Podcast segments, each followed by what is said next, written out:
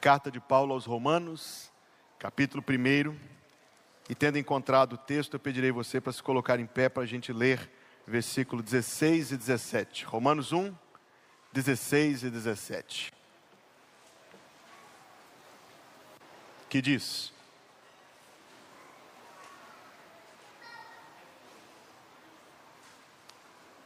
Porque não me envergonho do evangelho de Cristo pois é o poder de Deus para a salvação de todo aquele que crê, primeiro do judeu e também do grego, porque nele se descobre a justiça de Deus de fé em fé, como está escrito: mas o justo viverá pela fé. E o povo de Deus diz: Amém. Pode se assentar.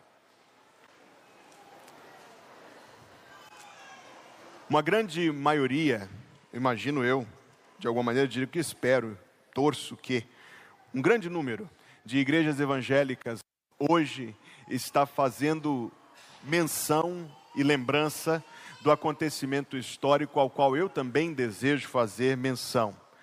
Este domingo antecede o dia 31 de outubro, e em 31 de outubro do ano de 1517, Martinho Lutero afixou à porta da igreja do castelo de Wittenberg um documento intitulado 95 teses contrárias à venda de indulgências. Ainda que, do vista histórico, a reforma protestante não se restrinja a este episódio, naturalmente não poderia ser um processo, um processo longo, extenso, ainda assim identificam os historiadores naquele acontecimento pontual o ponto de partida, a deflagração, o início, o start do processo que historicamente ficou conhecido como processo da reforma protestante. Neste documento, Lutero escreveu 95 afirmações baseadas na escritura e no raciocínio lógico sobre a prática que estava instituída na igreja dominante de então de trocar documentos.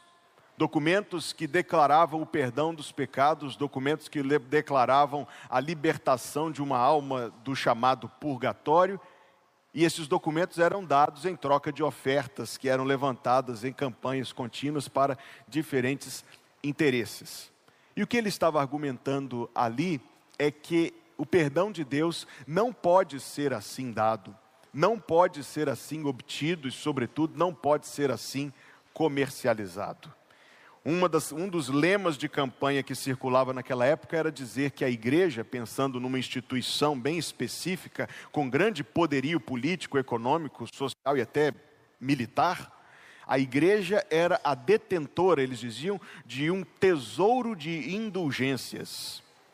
Pois na sua afirmação número 62, Lutero disse: o verdadeiro tesouro da igreja não é um depósito de indulgências. Ele disse: o verdadeiro tesouro da igreja é o Santíssimo Evangelho da glória e da graça de Deus. Então nós podemos compreender a partir desta afirmação ou quaisquer outras afirmações no mesmo sentido, que este acontecimento histórico chamado Reforma Protestante, ao qual eu quero fazer menção mais uma vez, não foi senão algo mais espiritual, ou seja, mais movido por Deus do que movido pelos homens. Embora a gente saiba que dentre os críticos sempre haverá comentários derrogatórios. Foi algo espiritual, creio. E não somente isto, mas algo espiritual centrado no resgate do evangelho. Na experiência pessoal deste homem Martinho Lutero, estes versículos que nós acabamos de ler da carta de Paulo aos Romanos foram absolutamente impactantes. Quando ele próprio tinha a sua alma muito atormentada, atormentada pela culpa, pela consciência da culpa dos seus pecados, e ele não conseguia apaziguar essa culpa, ele não conseguia amenizar esse espírito pesado, até encontrar, como ele próprio registrou a sua experiência, estas palavras: o Evangelho é o poder de Deus para a salvação de todo aquele que crê. Porque no Evangelho se descobre a justiça de Deus de fé em fé e, sobretudo, o justo viverá pela fé. Dentro da reforma protestante, portanto, foi o resgate da mensagem do Evangelho. Lutero não deve ser considerado como um reformador que fez a reforma completa, você que se interessa pela história. Outros seguiram o trabalho dele, inclusive maiores do que ele, como Calvino, os puritanos. A nossa origem como batistas é muito posterior à reforma, alguns dizem até antecedente, não jamais vou entrar nesse assunto hoje, mas não, seguramente não do movimento reformado.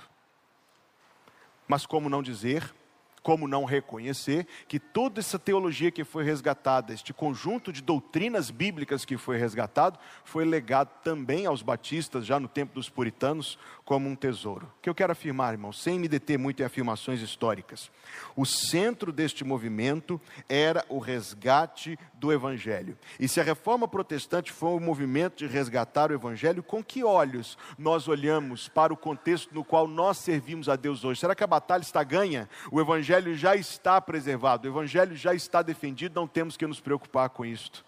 Há uma frase de um historiador inglês, muito genial, esse historiador chamado Arnold Toynbee. E ele disse no seu, no seu magnífico, uma obra gigantesca, ele disse: A única coisa que se aprende da história é que a gente não aprende nada com a história. Quando nós olhamos o cenário no qual nós estamos servindo a Deus, o cenário do contexto dos nossos desafios, nós conseguimos enxergar um espelho igualmente válido, de alguma maneira igualmente válido, com o que acontecia lá. Naquele tempo vendia-se perdão, hoje vendem-se bênçãos. Naquele tempo pensava-se uma estrutura poderosa, gigantesca, militar, política, que representava até como um Estado a igreja. Mas se você pensar bem, no tempo no qual nós vivemos, de instituições gigantescas, transnacionais, corporativas, com regras de gestão, não sei se está muito diferente do que acontecia naquele tempo. Direi mais. A perda da centralidade da mensagem da salvação é necessariamente a perda da mensagem do Evangelho. Veja quantos púlpitos no tempo no qual nós vivemos, tempo desafiador. São púlpitos do destaque da vida melhor, de preceitos morais, de como você pode fazer isto e aquilo para a sua vida ser mais satisfatória para você no tempo presente. Isso não só nas igrejas do falso evangelho da prosperidade. Você encontra mil facetas da mesma coisa. Alguns têm uma, uma eloquente afirmação de profundos conteúdos teológicos, transformando a pregação numa aula, aula densa, extensa, prolixa. Outros abordam a palavra de Deus pensando de maneira muito prática. O que é que eu tiro daqui para poder me ajudar nos meus relacionamentos, nos meus negócios, na minha vida financeira, em como lidar com esta ou aquela situação? E eu não estou, amados, negando que a palavra de Deus tenha muita aplicabilidade para todas as situações da nossa vida. Você me conhece o suficiente para saber que eu não penso nem creio assim, mas, sobretudo, o centro, aquilo que é o cerne da mensagem da palavra de Deus, é que o Evangelho, preste muita atenção no que está escrito: o Evangelho o Evangelho, a mensagem do Evangelho, da salvação pela morte de Cristo na cruz e sua ressurreição, é o poder de Deus para a salvação de todo aquele que crê. Quando você ouvir uma mensagem, e nesta mensagem for dito que você é incapaz de salvar a si mesmo, que você está diante de Deus com um montante insuperável, intransponível de dívidas de pecados, quando você ouvir a mensagem de que você não pode salvar a você mesmo, mas que Cristo pode, e Ele sim, Cristo pode salvar a sua alma, você está ouvindo a mensagem do Evangelho, de onde se entende que o Evangelho é o poder, é o poder de Deus em ação, o mesmo poder gigantesco que formou o universo, o mesmo poder que sustenta a vida, o mesmo poder. Você não pode criar um universo, nem na literatura, você não pode curar uma doença. Você não pode ressuscitar um morto. Você não pode tomar do nada e fazer o tudo. Você não pode fazer as coisas virem à existência. Você não é Deus. Se você pudesse criar um universo, você você poderia perdoar pecados. Se você pudesse curar um enfermo, você poderia salvar uma alma. Mas você não pode, porque você não é Deus. Eu tenho meditado estes últimos dias naquele diálogo entre Jesus Cristo e os seus discípulos, que está no Evangelho de Mateus, capítulo 19, versículo número 24. E o Senhor Jesus disse, perdão, versículo 23. Disse Jesus aos seus discípulos: Em verdade vos digo que é difícil entrar um rico no reino dos céus. E outra vez vos digo que é mais fácil passar um camelo pelo fundo de uma agulha do que entrar um rico no reino de Deus. Os seus discípulos, ouvindo isto, admiraram-se muito, dizendo: Quem poderá, pois, salvar-se? Eles perguntaram ao Senhor Jesus: Quem poderá salvar-se? A resposta do Senhor Jesus no versículo 26 foi: olhando para eles, disse-lhes: Aos homens é isso impossível, mas a Deus tudo é possível. Se entendemos a mensagem do Evangelho como sendo o poder de Deus para a salvação de todo aquele que crê, então entenderemos algumas coisas além disto, há alguns ganhos que a gente obtém. Porque nós abandonaremos toda a esperança em nós mesmos. E a conversão, o evangelho é o abandono de toda a esperança em si mesmo. Para que a gente possa em seguida descobrir, perceber, entender o grande amor de Deus pelas nossas almas, disposto a empregar a imensidão de todo o seu poder, contanto que atinja o objetivo de nos resgatar. O que é que vai fazer alguém entender o Evangelho? Não, não é capacidade cognitiva, que as pessoas que entendem o Evangelho são mais inteligentes, ou até o mundo diria que são menos inteligentes. Não. Não é capacidade cognitiva. Não é uma pessoa de alguma maneira especial do que as outras, é a graça de Deus. É a graça de Deus que te conduz ao arrependimento, está lá em Romanos capítulo 2, versículo 4. É a graça de Deus que te deu graça de crer em Jesus Cristo como seu Salvador. O Evangelho é o poder de Deus em resgate, o Evangelho de Deus para a salvação. Toda a imensidão do poder divino em ação, movido pelo seu amor, direcionado pelos seus propósitos sábios de nos resgatar. Para a salvação, diz o texto sagrado, de todo aquele que crê, não para a salvação do que merece, do que conquista, do que compra, mas a salvação de todo aquele que crê. Se a gente fosse talvez contrastar os dias em que a reforma teve início com os nossos dias, talvez, talvez, a diferença seria apenas uma. Nós vivemos tão melhor tão melhor do que eles, em condições de vida tão melhores. Uma pessoa de classe média hoje vive muito melhor do que o rei Henrique VIII, 500 anos atrás, não tenha dúvida disso. Nós vivemos tão melhor do que eles, nossa vida é tão confortável, tão cômoda, que nós por razão disso, talvez em alguma medida, em vez de viver como eles viviam, atormentados com o seu destino eterno, talvez a nossa geração pense pouco nisso e estamos mais preocupados com que vantagens Deus tem para me dar agora, com as coisas que eu quero nesse momento, com meu carro, com a minha casa, com o meu apartamento, minhas roupas, minha comida, meus objetos, meus interesses, meu lazer, minhas férias, meu salário. Então, se se vendia no passado uma esperança falsa para o porvir, a falsificação do Evangelho é também o alimentar esta forma de vida tão somente materialista, tão somente baixa, tão somente terrena, sem aspirações por coisas celestiais. A salvação de todo aquele que crê. A fé a exclusividade de Deus na autoria da salvação e a exclusividade de Deus em ser glorificado na salvação é algo que ofende o orgulho humano totalmente. Nós preferiríamos, humanamente falando, uma mensagem que nos dissesse: se você fizer isso, se você fizer aquilo, se você for em tal lugar, você será salvo. Mas nós somos apresentados a uma mensagem que diz que nós não temos condições de fazer nada para nos salvar. Quem poderá salvar-se? Perguntaram aos discípulos, o Senhor Jesus disse: aos homens é impossível para que depois de a gente de fato perceber que, a, que o assunto é sério, ele poder dizer em seguida: Mas para Deus tudo é possível. Porque, versículo 17, no Evangelho se descobre a justiça de Deus.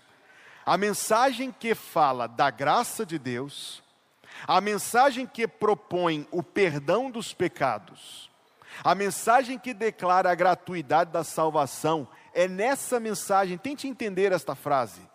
Em que sentido, quando você está proclamando perdão, quando você está proclamando graça, misericórdia, faria mais, seria mais liso de ler se tivesse escrito que no Evangelho se descobre a paciência de Deus, a generosidade de Deus, a bondade de Deus, a longanimidade, não a justiça.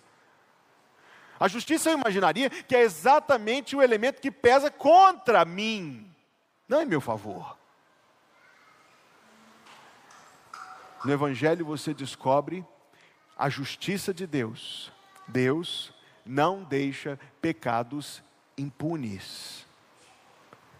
Deus perdoa, mas provê que a justiça dos pecados perdoados seja satisfeita. A graça está em que essa justiça é satisfeita não naqueles que pecamos, mas no Senhor Jesus Cristo.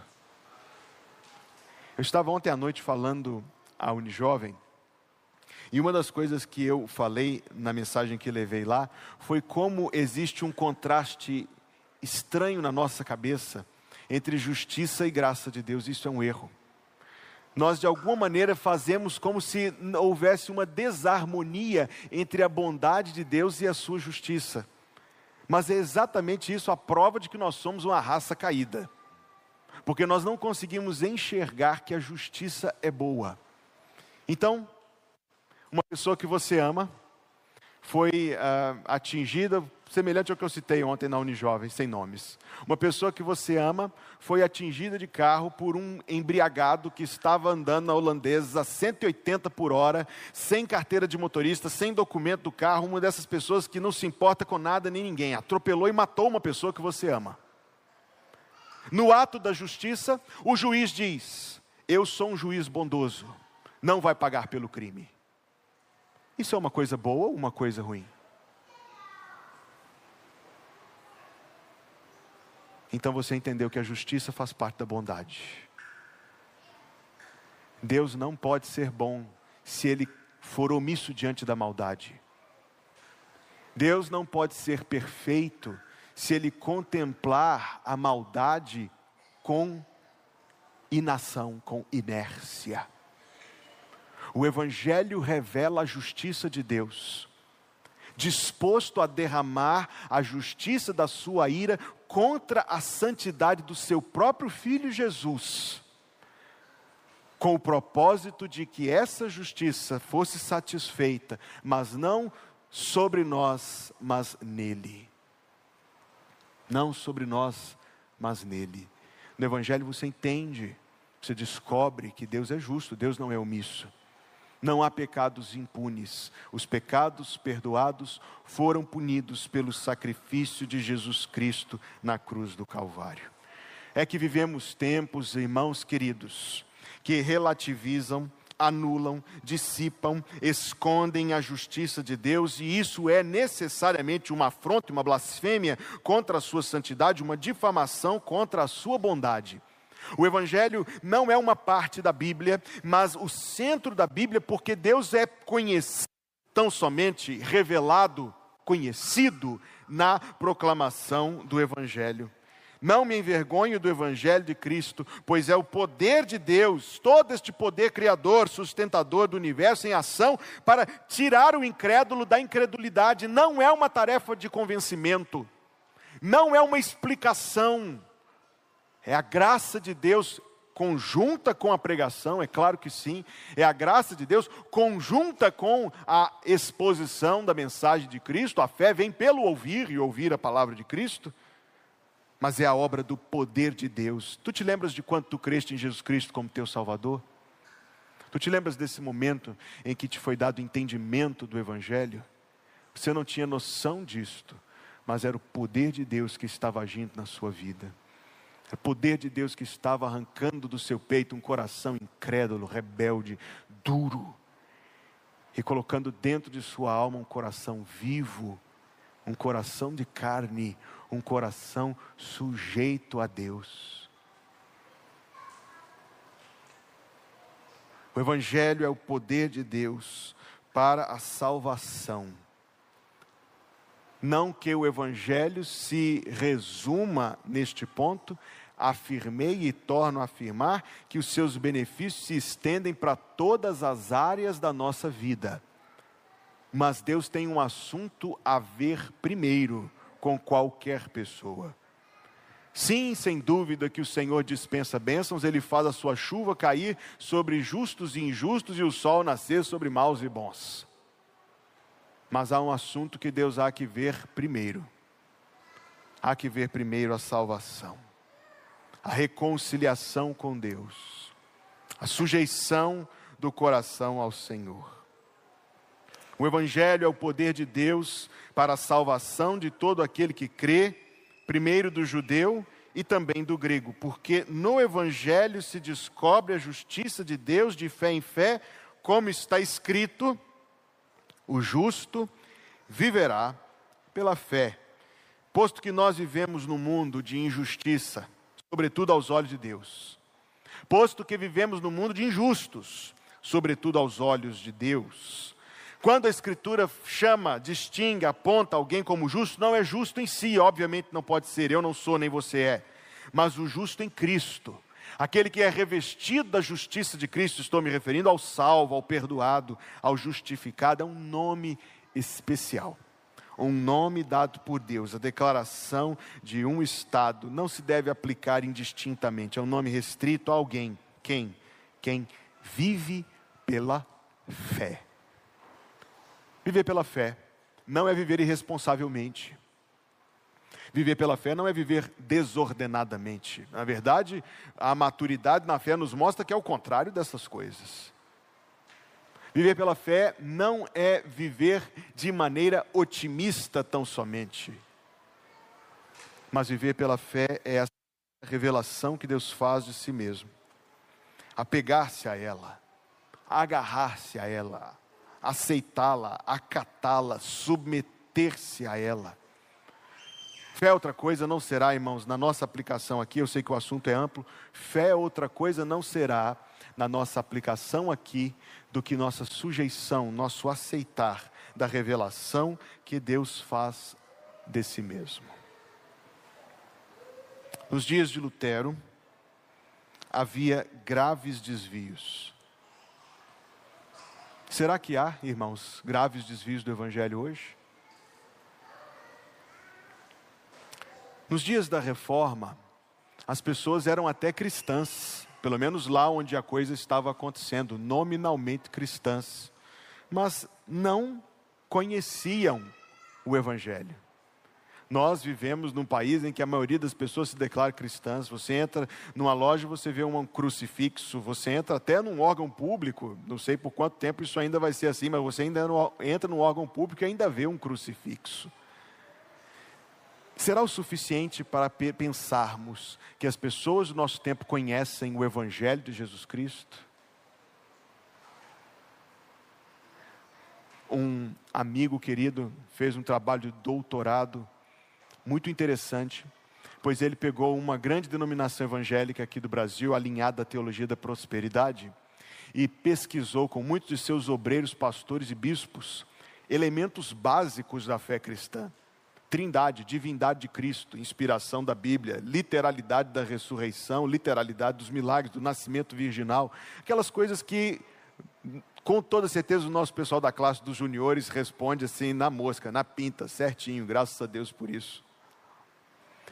E foi espantoso o resultado, porque mesmo alguns que eram bispos dessa importante denominação, até canal de televisão eles têm, mas não sabiam nada sobre o Evangelho, sobre Cristo e sobre Deus, nada. Talvez sabiam mobilizar pessoas e técnicas de arrecadação, mas não sobre o Evangelho.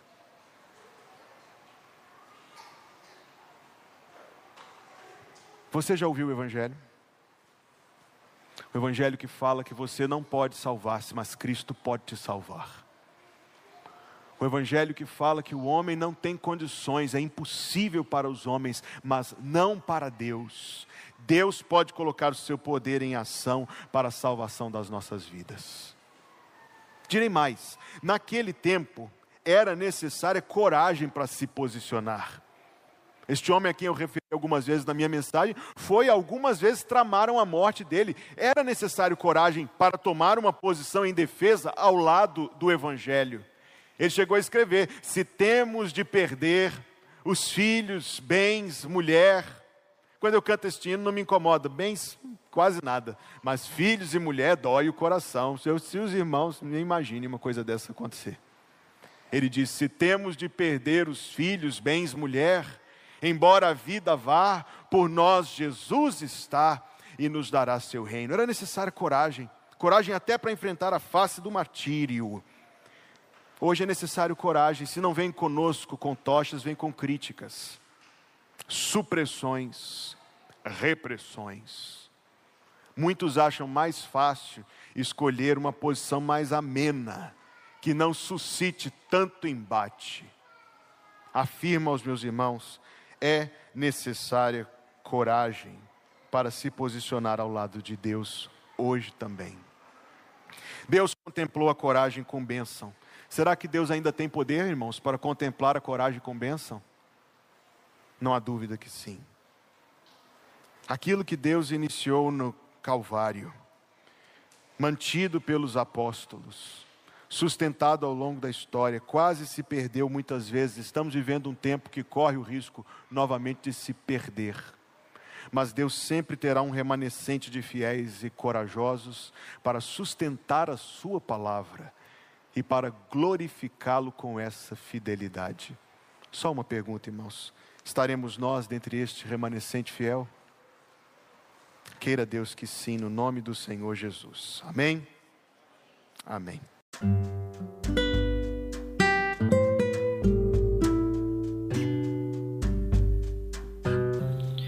Obrigada por estar conosco. Volte sempre. A Igreja Batista Plenitude tem sempre uma mensagem de Deus para você.